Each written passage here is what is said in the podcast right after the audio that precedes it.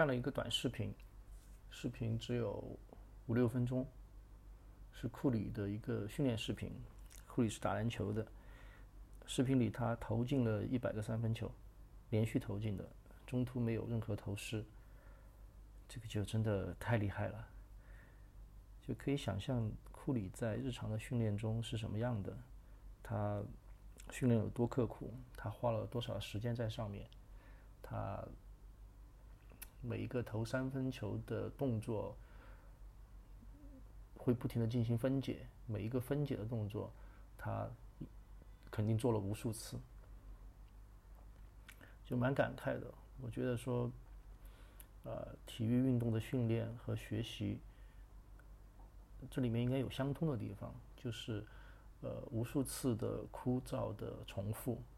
反复的练习，呃，变成一种肌肉记忆。现在怎么讲？就这这一周上课的话，就还是学五十音，内容的话都比较简单，是一种最基础的学习，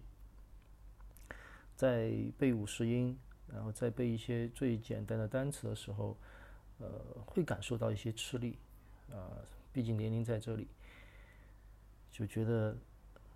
一些单词你反复的去抄、去背、去读，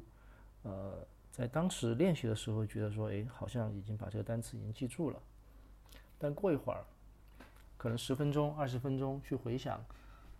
在练习时的那个单词，就完全忘掉，大脑是一片空白。那也许就是说，在将来在使用这个单词的时候，可能它会蹦出来，但是真会有一种怎么讲力不从心的感觉，还蛮痛苦的。嗯，在抄这些单词的时候，我想起一部电影，呃，在记这个单词的时候也想起了，电影的名字叫啊《头脑特工队》，里面对于记忆有一种很。很很有乐趣的一种描述，就说所有的记忆在大脑里都是一个一个的小球。那当这个小球是彩色的时候，彩色的时候，那就说明你对这个记忆是很深刻的。当这个小球